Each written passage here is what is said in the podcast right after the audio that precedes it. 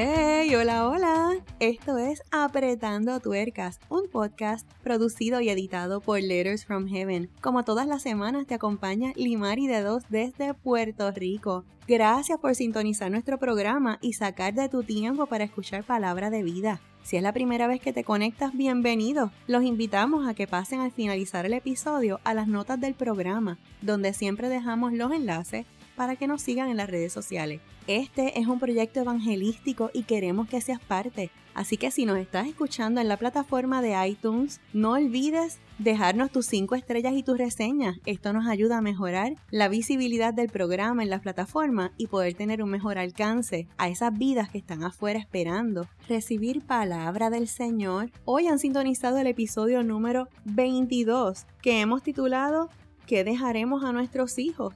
En este episodio me acompaña mi esposo nuevamente, donde estaremos hablando de un tema que nos toca muy de cerca en nuestro trayecto hasta el momento como padres. Así que, ¿qué les parece si no les adelanto nada más y me acompañan al episodio donde hoy hablamos de legado? Allá los veo.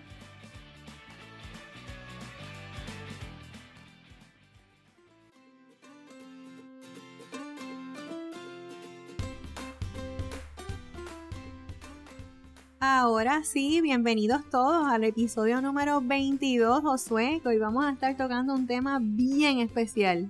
Sí, Limari, hoy vamos a estar hablando sobre el legado, que muchas personas lo asocian con lo que dejamos a los nuestros, pero que realmente afecta más positiva o negativamente al que lo da que al que lo recibe.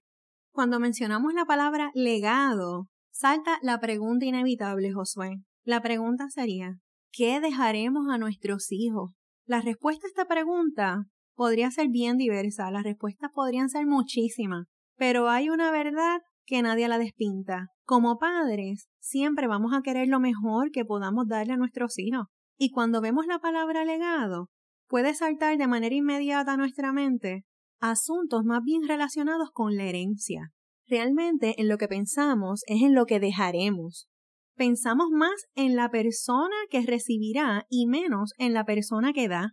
Entonces tendríamos que para ponernos en perspectiva, debemos establecer entonces una diferencia, porque hay dos tipos de legado. Y de esto es que queremos hablar en este episodio. Nosotros podemos dejar un legado terrenal y otro espiritual. Un legado realmente es algo bien importante que dejas a las generaciones futuras no solamente a tus hijos, sino a los que vienen después de ellos. Ahora bien, un legado terrenal está relacionado a asuntos más bien materiales o a logros y metas a alcanzar en la vida en esta tierra, heredar propiedades, dinero, preparación académica. Yo sé que ustedes, al igual que yo, escucharon muchas veces la frase repetitiva en nuestros hogares, que quizás no nos podían dejar una situación económica estable, pero que el mayor legado que nos podían dejar era la educación. Ahora bien, terrenalmente hay otros legados que son intangibles. Cuidado, porque son plantados en el corazón de nuestros hijos. Cuando nos enfocamos en ser excelentes proveedores y no tomamos tiempo para conocer a nuestros hijos y pasar tiempo de calidad con ellos, dejamos un legado llamado sentimiento de orfandad y abandono. Cuando nos enfocamos solamente en dejar cosas materiales, estamos dejando un legado llamado codicia. Cuando dirigimos a nuestros hijos solamente al logro de metas y obtener alto nivel de educación y alcanzar altas posiciones laborales, dejamos un legado llamado orgullo. Por otra parte, cuando tratamos a nuestros hijos con frialdad, cuando hay maltrato, cuando les hablamos de manera que atacamos su identidad, cuando menospreciamos sus intentos, esos primeros pasos, les estamos dejando un legado de heridas y de raíces de amargura. Pero también hay algo bien importante que tenemos que aclarar, el hecho de que como padres responsables, ciertamente queremos darle una excelente educación, la mejor que podamos darle, si está dentro de nuestras posibilidades, dejarlos económicamente estables y todas esas cosas, eso no es malo. No queremos que nos malinterpreten. A lo que los queremos llevar es que lo que realmente necesitamos examinar es el estado de nuestro corazón, estaremos nosotros como padres, inculcándoles que no hay nada más importante que asuntos materiales. Estamos dirigiendo a nuestros hijos de manera que su anhelo sea solo a lo que ellos pueden lograr con sus manos. y enfocados solo en la autorrealización. Tenemos que tener presente que lo que dejamos a nuestros hijos realmente tiene que ver más con el que da que del que recibe, porque lo que se recibe viene a consecuencia de lo que trabajaste, de lo que sembraste, para podérselo dar. Lo cierto es que nuestros hijos reciben lo que nosotros como padre le modelamos. En este punto vamos a hacer un ejercicio de introspección. Vamos a hacer una serie de preguntas que nunca nos hacemos. ¿Qué crees tú como padre le están modelando a sus hijos? ¿Cómo fue el trasfondo familiar de cada uno de ustedes? ¿Qué legado podrías decir que recibiste y cómo impactó tu vida? Ese tipo de preguntas, como dice Josué, no nos las hacemos nunca. Pero no son preguntas al azar, son preguntas que tienen mucho sentido porque tienen mucho que ver también con nuestra historia personal. Para contarles brevemente de mi historia de legado, yo vengo de un hogar que sin duda mis padres me amaban muchísimo, pero fue un hogar sumamente disfuncional. Hubo violencia doméstica, entre otras muchas cosas que llevaron a mis padres al divorcio. Y eso sembró en mi corazón una cantidad innumerable de vacíos y de heridas. Finalmente, luego del divorcio, fui criada por mi mamá. Y tengo que decir que fue una campeona. Fue valiente y nos crió bien. Por lo tanto, todas esas experiencias vividas, heredé un corazón endurecido, traje al matrimonio una herencia de raíces de amargura y de mucho individualismo y egoísmo pero sobre todo, heredé un legado de rebelión.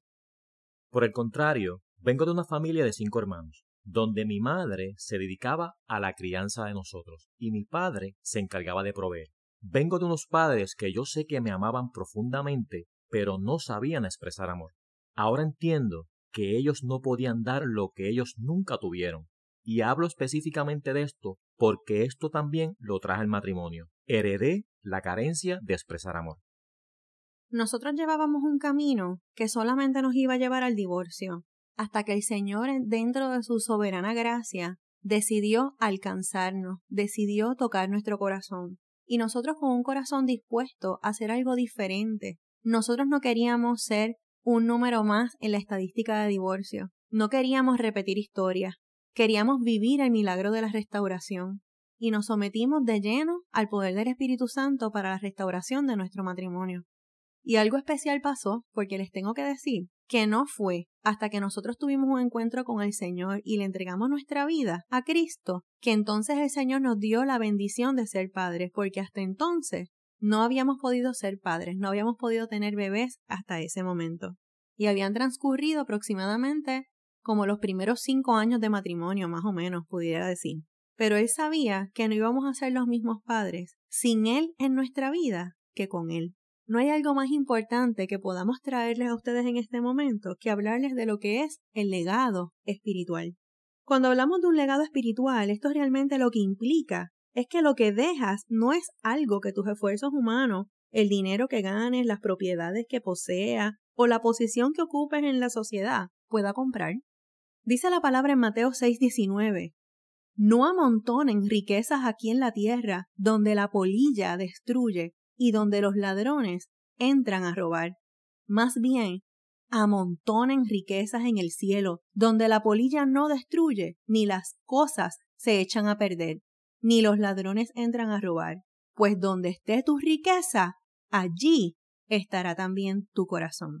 Regresando a nuestra experiencia, si no hubiésemos sido transformados por la gracia de Dios si nuestro corazón no hubiese sido moldeado por la palabra y el amor de Dios, podíamos dejar un legado terrenal. Pero un legado espiritual que trascienda de generación a generación, no. Amamos a nuestros hijos profundamente y no podíamos perpetuar nuestro legado heredado de nuestros padres a nuestros hijos.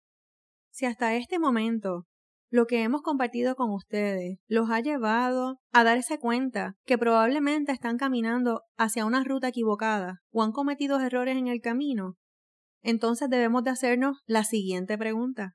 ¿Cómo entonces podemos hacer un cambio de dirección? ¿Cómo entonces puedo construir un legado espiritual que impacte a mis generaciones futuras y a las generaciones después de ellos? Dice la palabra en Efesios 4:22, en cuanto a la pasada manera de vivir, despojaos del viejo hombre, que está viciado conforme a los deseos engañosos, y renovaos en el espíritu de vuestra mente y vestíos del nuevo hombre, creado según Dios en justicia y santidad de la verdad. La palabra nos trae dos puntos que no podemos pasar desapercibidos. Da dos instrucciones simples, pero profundas al mismo tiempo. Primero te dice que te despojes del viejo hombre. Eso significa que necesitas a Cristo en tu vida, que necesitas hacer un cambio en tu vida y tomar decisiones importantes.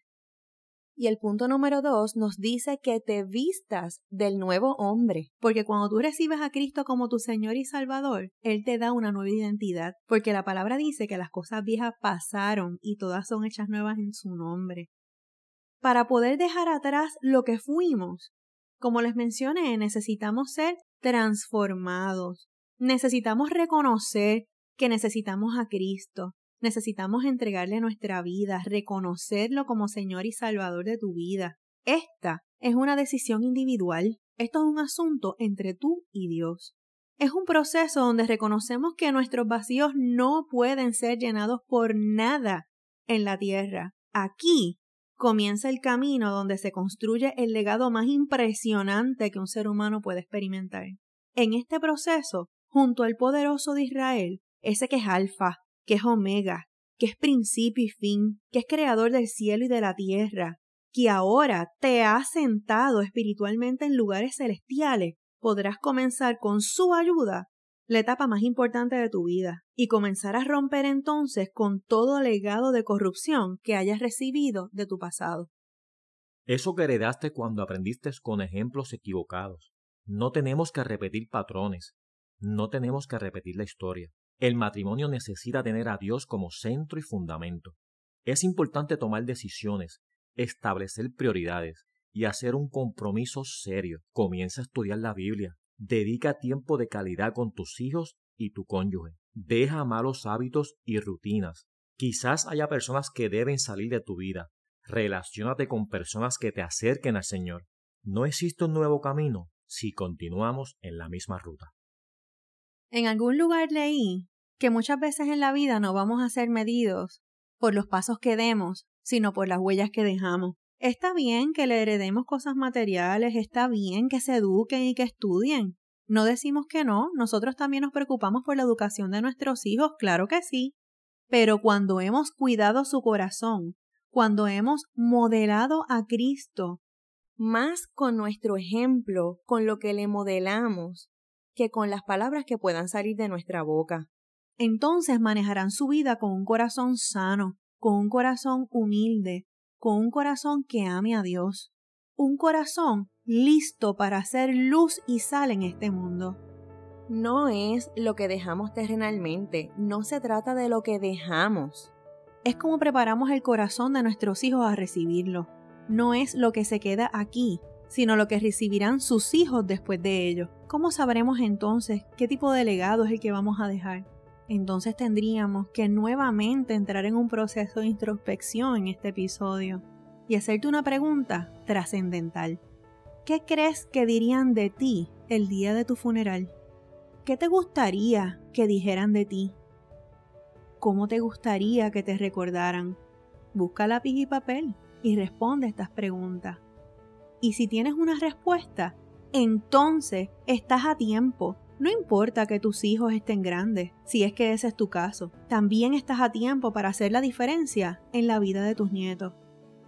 Nosotros hemos podido ver la diferencia tan grande de los que éramos antes y de quienes somos ahora.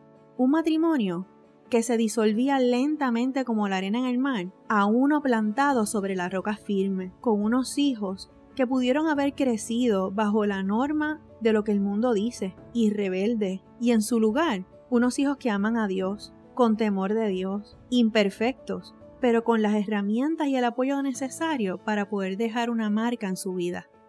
Porque como dice la palabra, en esta tierra somos extranjeros y peregrinos. Nuestro tiempo aquí es corto. No perdamos el tiempo en lo que no vale la pena. Dice la palabra en el Salmo 90:10, los días de nuestra edad son 70 años, y si en los más robustos son 80 años, con todo su fortaleza, es modestia y trabajo, porque pronto pasan y volamos. Inviertan su tiempo en lo que es eterno, en lo que trasciende. Den por gracia lo que por gracia reciban. Y construyan generaciones que transforman el mundo para Cristo. Por último, la palabra nos recuerda en Salmos 23:6, Cuando Dios habita en tu casa, el bien y la misericordia te alcanza y el destino de tu familia cambia. Si este episodio ha sido de bendición para tu vida, te pedimos que seas parte de este proyecto evangelístico y compartas su contenido. Recuerda que tienes una cita con nosotros el próximo viernes. Dios los bendiga mucho. Bye.